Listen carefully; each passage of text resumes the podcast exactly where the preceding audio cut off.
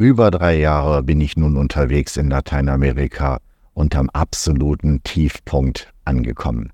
Alleine in einem Monat wurde ich dreimal beklaut und alles hat angefangen mit diesem Amulett. Wenn ich das nicht selber erlebt hätte, ich würde es nicht glauben. Raus nach Südamerika, der Podcast für Reisende, Auswanderer und Selbstständige, insbesondere digitale Nomaden.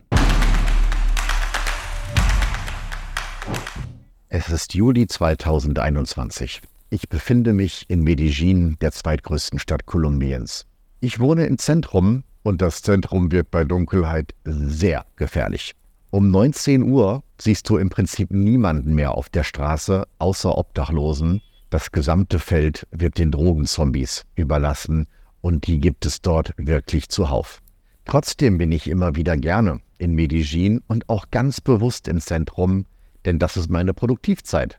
Ich weiß, ich bin früh im Bett, ich werde früh schlafen, ich bin früh wach, ich kann früh mit meinen Kunden in Deutschland arbeiten und vor allem habe ich Zeit, neue Projekte zu planen und zu organisieren. Ja, auch so kann man sich selber disziplinieren. Also, ich erinnere mich, es muss so gegen 10 Uhr abends gewesen sein und ich werde noch einmal wach. Wahrscheinlich habe ich schon nachmittags irgendwie gefeiert und bin dann betrunken ins Bett. Aber auf jeden Fall bekomme ich 22 Uhr Hunger. Äh, was machst du? Kannst ja nirgendwo hingehen. Aber im Erdgeschoss von meinem Hotel ist eine Bäckerei und sie ist noch offen. Ja, also bestelle ich mir dort so drei, vier Süßteilchen und Brot und so ein Zeug. Und ein Obdachloser kommt an, gibt mir zu verstehen, dass er Hunger hat.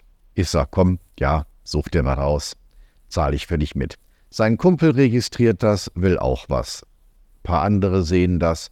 Ich kürze es ab. Fünf Leute, zehn Leute, 20, 30 Leute. Ich habe eine Menschentraube um mich herum und gestikuliere mit meinen Armen. Leute, es reicht, es reicht. Ich, ich kann meinetwegen auch noch 30 Obdachlose das Abendessen bezahlen. Aber mehr nicht. Was glaubt ihr, wie viel Geld ich dabei habe? Wenn ich von oben hier unten, von oben runter gehe und mir hier unten was holen möchte. Ne? Ich helfe euch gerade, bitte helft ihr mir, ihr und mehr nicht. So hat dann jeder sein Brötchen bekommen, sich dafür bedankt. Ich habe da jetzt nicht wahnsinnig viel dafür bezahlt. Lass es irgendwie kommen 30 Euro gewesen sein, dass da jeder seine 1, 2, 3 Teilchen bekommen hat. Die letzte Frau, lassen wir sie mal so Mitte 60 gewesen sein, spricht in Spanisch zu mir ich hole mein Handy raus in der gefährlichen Zone, aber hey, ich habe gerade allen geholfen, wer soll mich schon beklauen? Und der Übersetzer sagt mir, was die Frau mir gerade erzählen möchte. Sie sagt, ich besitze nichts außer diesem Amulett. Es soll dich beschützen. Ich möchte, dass du es jetzt trägst. Und ich denke mir nur, kann ich doch nicht annehmen, wenn das alles ist, was du hast. Weil mir aber damals nicht mal das Vokabular so richtig auf der Zunge gelegen hätte, habe ich es angenommen und seitdem in Demut getragen. Es ist ein Amulett mit Jesus auf der einen Seite und das andere ist die Jungfrau von Guadalupe, also im Prinzip äh, Maria. Meine spirituelle Freundin Svetlana in Costa Rica sieht sich dieses Amulett an und sagt mir, es ist eine richtig starke Energie. Dieses Amulett beschützt dich. Ich denke mir, naja, ich würde mich jetzt als spirituell bezeichnen. Zu sowas habe ich jetzt eigentlich keinen Bezug, aber ja komm, dann trage ich das halt und äh, ist doch okay. Immer wieder ist dieses Amulett Menschen positiv aufgestoßen, weil die Menschen in Lateinamerika natürlich einen sehr positiven und intensiven Bezug zur katholischen Religion haben. Und wenn man dort ein Jesus- oder ein Maria-Amulett sieht, beziehungsweise beides, Rückseite, Vorderseite, dann äh, gefällt das denen natürlich und so kommt man schnell in Kontakt und hat bei den Leuten erste Sympathiepunkte. Tatsächlich ist mir in all diesen drei Jahren, na, zweieinhalb Jahren, ist mir dort nichts Negatives widerfahren. Ja, da gab es Aktionen, wenn ich mich zurückerinnere, drei versuchte Handydiebstähle, zwei Schlägereien, ein Typ wollte mir die Tür eintreten, weil seine Freundin bei mir im Bett lag, sie meinte, sie wäre Single, ist aber alles vorher passiert. Seit ich dieses Amulett als Halskette trage, ist mir nicht Negatives mehr widerfahren. Ja, ich habe sicherlich mal was im Hotelzimmer vergessen beim Auschecken und ich habe Leuten Geld geliehen, was ich nicht wiederbekommen habe, also einmal. Und äh, aber alles, ja, für drei Jahre, da ist dir mehr in Deutschland passiert. Bis zu einem Tag. Ende November 2023. Zweieinhalb Jahre später. Ich bin in La Paz, Bolivien, und stelle fest, dass die Kette zumindest auf der einen Seite immer mehr an Farbe verliert. Mit einer Freundin schlendere ich durch die Stadt und wir kaufen so einen Klarsicht-Nagellack, streichen beide Seiten vom Amulett an, in der Hoffnung, dass dieser Klarsicht-Nagellack die Farbe erhält. Natürlich schenke ich ihr den Nagellack, sie macht mir die Kette wieder an, doch durch das Aufmachen und Zumachen ist da anscheinend der Verschluss etwas kaputt gegangen. Eines Nachts liegt es in meinem Bett. Also die Kette ist dann nochmal aufgegangen. Ich mache sie wieder zu. Kommt, wie es kommen muss. Als ich auf der Insel der Sonne im Titicacasee bin, stelle ich fest, jetzt ist das Ding ganz weg. An Fotos kann ich rekonstruieren, dass ich es schon ein, zwei Tage vorher verloren habe, einen Tag vorher verloren habe in La Paz, dort äh, in der Innenstadt. Ich habe es überall gesucht, aber natürlich nicht wiedergefunden. Ja, damit muss man leben. Obwohl ich jetzt überhaupt nicht abergläubisch bin, bin ich dann tatsächlich noch äh, zu so einer, wie beschreibt man das denn? Wahrsagerin, naja, auf jeden Fall, die, die sind ja sehr abergläubisch dort und sehr spirituell. Ich will jetzt gar nicht urteilen, ob es richtig oder falsch ist. Die, die werfen dort mit äh, Coca-Blättern, können dann darin irgendwas lesen und äh, ich denke mir, ja komm, wo du schon mal hier bist, ich hätte keinen Grund, mir sowas mal anzuhören. Jetzt frage ich mal die, wo mein Amulett ist und wie ich das wiederfinden kann. Mal gucken, was die da mit ihrem, ihrem äh, heidnischen Naturkult, was die da können. Sie wirft die Blätter, war auch alles ganz nett und ich habe dir da einen kleinen Schein oder sie hat sich von mir einen kleinen Schein gewünscht. Und soweit alles gut. Ja, das, was sie gesagt hat, habe ich äh, nur rudimentär verstanden weil sie ja auch gar nicht so wirklich Spanisch sprach, sondern überwiegend Quetschka, das ist die Inka-Sprache, hat das dann beides so zusammengenuschelt. Und ähm, so das Ergebnis war, ja, ich sollte wissen, wer meine Freunde sind. Habe ich denn überhaupt Freunde? Ich sage, ja, ich bin alleinreisend. Meine Freunde habe ich schon, aber halt nicht hier. Was hat das jetzt zu tun mit meinem Amulett? Ja, wirst du nicht wiederfinden, mach deinen Frieden damit. Ich sage, komm, ja. Gut, dass das hier nicht teuer war. Was auch immer das jetzt mit Freunden zu tun hat. Okay, ja, und damit ging es dann richtig los. Aruba, also mein nächstes Reiseziel, das war noch harmlos. Ne, mir fallen die Schlüssel aus der Tasche beim Joggen.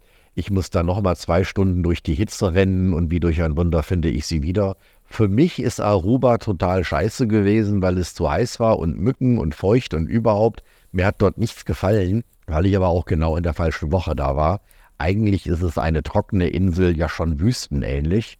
Ja, Pech gehabt in Surinam der vorläufige Tiefpunkt. Ich werde zum ersten Mal beklaut. Und zwar so richtig. Ich halte mich an all meine Sicherheitstipps und entscheide, dass ich mir auch mal Franzosen-Guyana ansehen möchte. Das Land fehlt mir schließlich noch. Habe also eine Tour mit einer Übernachtung in Französisch-Guyana und den großen Rucksack mit all den Sachen, die ich für eine Nacht nicht brauche, lasse ich in meinem Hotel in Paramaribo. Und ich denke mir noch, jedes Mal, wenn man äh, den Rucksack so bewegt, dann hört man doch dieses Klackern von den Silbermünzen. Irgendwie habe ich hier kein gutes Gefühl und ich habe es dann damit schon geahnt. Ich habe mich entschieden für eine Risikoteilung. Zwei Kreditkarten nehme ich mit, eine lasse ich dort, Silbermünzen lasse ich dort, die Tasche lasse ich dort, Computer lasse ich dort, externe Festplatte habe ich geupdatet und nehme sie mit. Ich habe in Franzosen-Guyana um die 3000 Euro gezogen. Ja, Franzosen-Guyana ist ein Teil von Frankreich, gehört zur Europäischen Union, da haben sie Euro und die brauchte ich für Kuba. Und deswegen ist so eine Risikostreuung schon vernünftig gewesen. So, ich wollte auch nicht all in durch dieses, wie hieß das überhaupt? Saint Laurent. Saint Laurent wollte ich jetzt auch nicht all in mit allen Wertsachen durchlaufen, weil mir die Stadt auch als recht gefährlich beschrieben wurde. Auf der Rückfahrt am zweiten Tag also am zweiten Tag von Französisch-Guyana fahre ich zurück nach Paramaribo mit dem Taxi und die ganze Zeit habe ich Kopfkino, wie ich austicken werde und randalieren werde, wenn meine Silbermünzen fehlen. Ja, rate, was passiert ist. Ne? Ich habe das so heraufbeschworen, dass man mir sagt, ein Dieb war dort und hat meinen Rucksack geklaut. Er hat ihn weitestgehend ausgeschüttet, um damit Bierdosen zu klauen, die Kamera hätte ihn draußen gefilmt. Das wäre ein äh, polizeibekannter Drogenjunkie. Und ja, die Mitarbeiter des Hotels haben leider ein Fenster offen gelassen von der Waschküche. Der Sicherheitsnachtwächter hat auf dem Sofa gepennt, wäre alles zum Gelaufen, täte ihn leid. Der Inhaber des Hotels würde sich bei mir melden. Ich stelle fest, Das Tablet ist noch dort, mein Notizkalender ist noch dort, die ganze Wäsche ist noch dort. Ja, fast alles ist noch dort, nur es fehlt meine andere Brieftasche mit der weiteren, mit der panamenischen Kreditkarte. Darin war eine Goldmünze, natürlich fehlen die Silbermünzen und ähm, fast am ärgerlichsten das Ladeteil von meinem Laptop. Ja, der Besitzer kommt, wir fahren so zwei Stunden später. Er wollte noch mit seinem Sohn irgendwas machen. Danke für die Priorität, die du mir gerade gibst. Wir fahren zur Polizei. Ich unterschreibe den ganzen Scheiß, was mir da gestohlen wurde. Er meinte, er bräuchte das für die Versicherung oder ich bräuchte das für meine Versicherung. Ich sage, was für eine Versicherung? Ne, du bist meine Versicherung. Goldmünzen, Silbermünzen, überschaubar Bargeld. Also Bargeld fast nichts. Plus äh, Cedula Panama, Cedula Paraguay, Führerschein, ne, Gesamtkosten 4000 Euro. Ne? Wie zahlst du das jetzt? Bar oder äh, Überweisung. Ne? Und ähm, für mich war klar, dass wir am nächsten Tag jetzt durch die Stadt fahren werden mit seinem Auto und der die ganzen Sachen für mich kauft. Eine neue Tasche, find mal ein neues Ladeteil, find mal ein neues Netzteil für einen Microsoft Surface. Das ist so ein Spezialkabel. Ein Scheiß hat der gemacht. Gar nichts hat der gemacht. Ich mir also einen Rechtsanwalt empfehlen lassen. Zunächst war mein Zorn auf den Dieb. Klar, das hat sich dann aber verschoben. Eine Schlange beißt und ein Dieb klaut. Der hat ja eigentlich nur seinen Job gemacht. Ich finde das sehr viel äh, erschütternder, dass in seinem Hotel wo die mir sagten, lass die Tasche hier unten, du musst das nicht irgendwie, du musst kein Zimmer mieten für die Nacht. Die lassen das Fenster offen, die haben einen Sicherheitsmann, der pennt, der Typ hilft mir nicht, der ist auch das größere Arschloch als der Dieb. Tja, dann telefoniere ich mit dem Rechtsanwalt und er sagt, ich habe einen Gerichtstermin, bitte nochmal um 14 Uhr anrufen. Und den ganzen Tag meldet sich der Typ nicht bei mir, geht nicht mehr ans Telefon, schreibt nicht mehr zurück, hat er mich versetzt. Ey, das sollte kein Freundschaftsdienst sein. Ich wollte dich bezahlen, lieber Anwalt. Und auf einmal geht mein Zorn auf den Anwalt über. Alle Leute, die ich ansonsten so kenne, ne, hier so von der, von der Stammkneipe mit Leuten, mit denen ich so spreche, wenn sie mich fragen, wie geht es dir, so, ja, beklaut, wie soll es denn gehen? Alle, alle sagen, das musst du dir komplett ersetzen. Da haben wir hier eine völlig klare Rechtslage. Ja, Recht haben und Recht bekommen ist nicht dasselbe. Und ich nehme noch ein Video dazu auf. Live findest du auf meinem YouTube-Kanal, der Live-Video-Playliste wo ich sage, ja, ich habe es doch energetisch angezogen, ne, dass ich immer an Diebstahl gedacht habe, hermetische Gesetze, natürlich funktionieren sie. Ab jetzt werde ich positiv denken und damit umso mehr Reichtum anziehen. Alleine, was die Bitcoin schon wieder gestiegen sind in dem Zeitrahmen, ne, das äh, ist ja wesentlich mehr als die 4000 Euro, die da weg sind.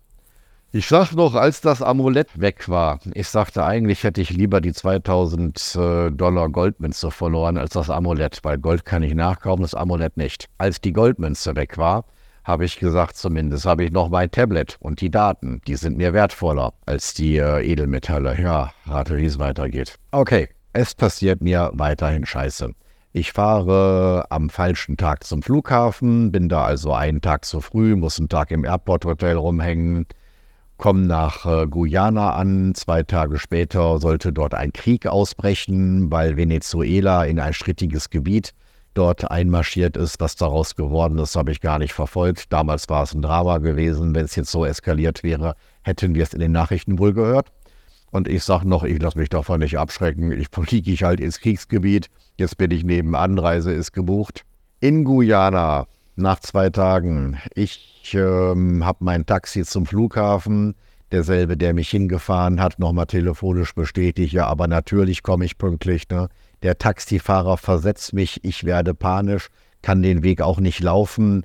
Die Vermieterin noch irgendwie ein Auto angehalten, bitte bring den ganz schnell zum Flughafen und soeben erwische ich meinen Flug noch. Es ist ein reines Chaos. Ich nehme eine andere Podcast-Folge auf, als ich im Flieger sitze von ähm, Trinidad Tobago nach Havanna und sage, boah, das war jetzt wirklich, das, das war so viel Scheiße in diesen paar Tagen. Ich bin froh, wenn ich hier weg bin und in Kuba wird alles besser. Ich mache dort eine große Spende von äh, Medizin, um dort Leben zu retten. Das Karma wird es mir danken und alles wird gut. Dachte ich, dachte ich. Komme also in Kuba an, derjenige, der mich vom Flughafen abholen sollte, war am falschen Terminal. Fängt auch schon wieder alles komisch an. Aber hey, Der erste Eindruck war noch prima. Die alten Autos und Bierchen getrunken mit denen und Zigarre geraucht und ach schön, die haben mir Geld gewechselt zu einem guten Kurs. Ich dachte mir, komm, wechselst du mal 1000 Euro. Das wird ja eine ganze Weile reichen. Ne? 3000 Euro habe ich dabei plus die US-Dollar und äh, habe also einen riesen Stapel Geldscheine. Riesen Stapel. Einheimische verdienen 15 Euro im Monat. Was sind dann 1000 Euro? Und die sagen mir noch, boah, also eigentlich so viel Geld haben wir noch nie in unserem Leben gesehen. Pass bloß auf dieses Geld auf und hab das vor allem nicht äh, am selben Ort. Und ich denke mir so, ja, ich kann ja hier diesen Riesenstapel Monopoly-Dollar auf meine anderen 2000 Euro und 1000 Dollar drauflegen. Ne? Soweit dazu. Im Apartment lerne ich meinen Vermieter kennen. Hm, ein Casa Particular ist im Prinzip ein Airbnb und ähm, er sagt auch, das ist aber viel Geld, ne? aber keine Sorge, hier ist es sicher. Tja, kleiner Zeitsprung, fünf, sechs Tage später stelle ich fest, boah, da ist aber viel von meinem Geld weg. Dabei ist hier doch alles so billig. Wie kann das denn sein? Ne, wie kann ich jetzt äh, von, von meinen 1000 äh, eingetauschten Euro noch so in etwa 200 äh, Euro überhaben? Ich gebe hier doch keine 100 Euro am Tag aus.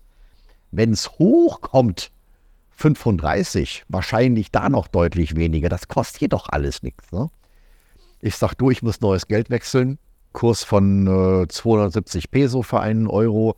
Sagt er, kein Problem, mache ich. Und ich wundere mich noch, ne? Will der da gar nicht verhandeln? Sagt der nicht mal irgendwie, ich gucke, was ich da für einen Kurs für dich rausschlagen kann? War mir schon auffällig. Ich solle die 500 Euro auf den Küchentisch legen, er würde sie abholen mit dem Zweitschlüssel. Ich so, dann warten wir mal ab, ne?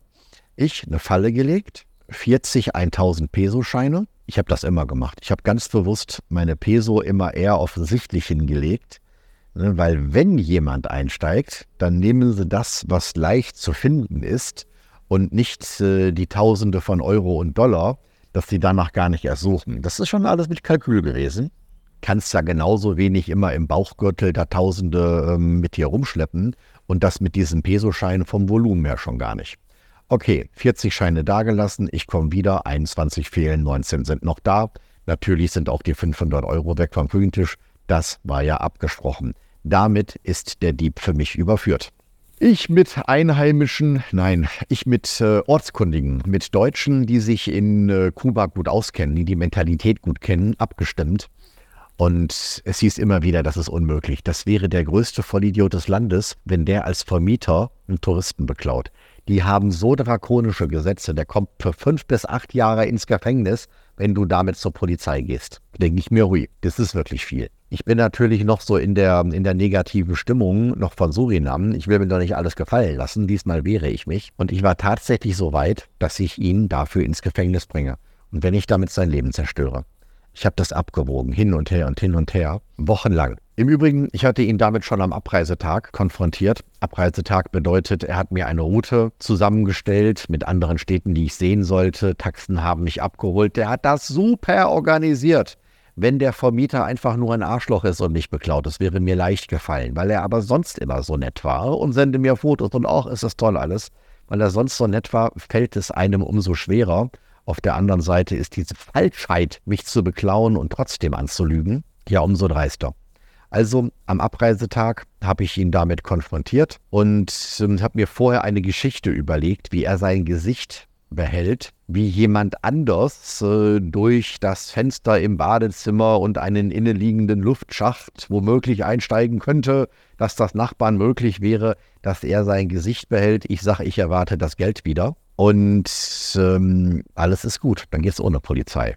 In dem Moment zähle ich auch das Geld nach, was er für mich gewechselt hat. Es fehlen 33.000 äh, Peso. Das sind dann auch, boah, ist jetzt im Kopf schwierig, aber ich meine irgendwie so, ist auch egal, auf jeden Fall über 100 Euro. Und sagt er, oh ja, da muss es jetzt einen Fehler gegeben haben bei der Wechselstube. Ne, der hat mich schon beim Geld nachzählen, hat er mich immer so aus dem, aus dem Konzept bringen wollen. Wechselstuben machen immer 100er Packen, immer mit so einem Gummi drum. Und hier sind es mal 115 Scheine, da sind es 85 Scheine, da sind es 77 Scheine. Ne, es hat hinten und vorne nicht gepasst. Ich sage also, wenn ich wiederkomme, dann liegen die 320 Euro auf dem Tisch nämlich das Geld, was hier beim Wechseln gefehlt hat und die Euro, die mir gestohlen wurden, also die Peso, die mir gestohlen wurden, aber was soll ich denn beim, beim Ausreisen noch Peso mitnehmen? Das hätte ich gerne alles in Euro. Er sagt da, ja, mache ich. Ne? Dann kam dann auch ähm, eine Woche später eine Nachricht von ihm, die Polizei hat den Dieb gefasst durch die Innen, durch die Etage unten drunter, durch die Tür ist jemand eingestiegen, dann durchs Badezimmerfenster, der hat geklaut. Und ja, ähm, die Polizei hat dort Geld wiedergegeben. Nicht alles, aber so knapp die Hälfte. Den Rest lege ich von meinem Geld darauf. Und du musst dir keine Sorgen machen, kriegst du alles wieder. Mhm. Spannende Geschichte. Ich rede mit meinen ortskundigen Freunden, die sagen, niemals gibt die Polizei einem Einheimischen das Geld. Ne, die haben sowas wie, wie Blockwarte in der DDR. Er muss den Blockwart informieren, er muss die Polizei informieren. Die Polizei, die wird, wenn sie den Dieb gefasst hat, das Geld mir persönlich in die Hand drücken und niemals ihm. Er lügt. Ich sage ja, ich weiß, dass er lügt. Da haben sich schon so viele Sachen, haben sich dort schon an Indizien gehäuft. Und auch ähm, das mit dem gewechselten Geld, er sagt, ja, da ist ein Packen runtergefallen, ist ein Packen runtergefallen und die Wechselstube, die hat ja schon gesucht, wem das Geld gehört, weil es hätte jemand anders oder ich sein können.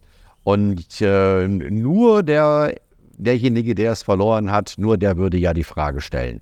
Ich sage, ja, schöne Geschichte. Was ist darunter gefallen? Ein Packen mit äh, 100 Scheinen A 330? Es gibt keine 330 Scheine, da ist kein Packen runtergefallen. Er lügt, dass sich die Balken biegen. Und noch immer ist in meinem Kopf, lasse ich ihn dafür einbuchten oder nicht.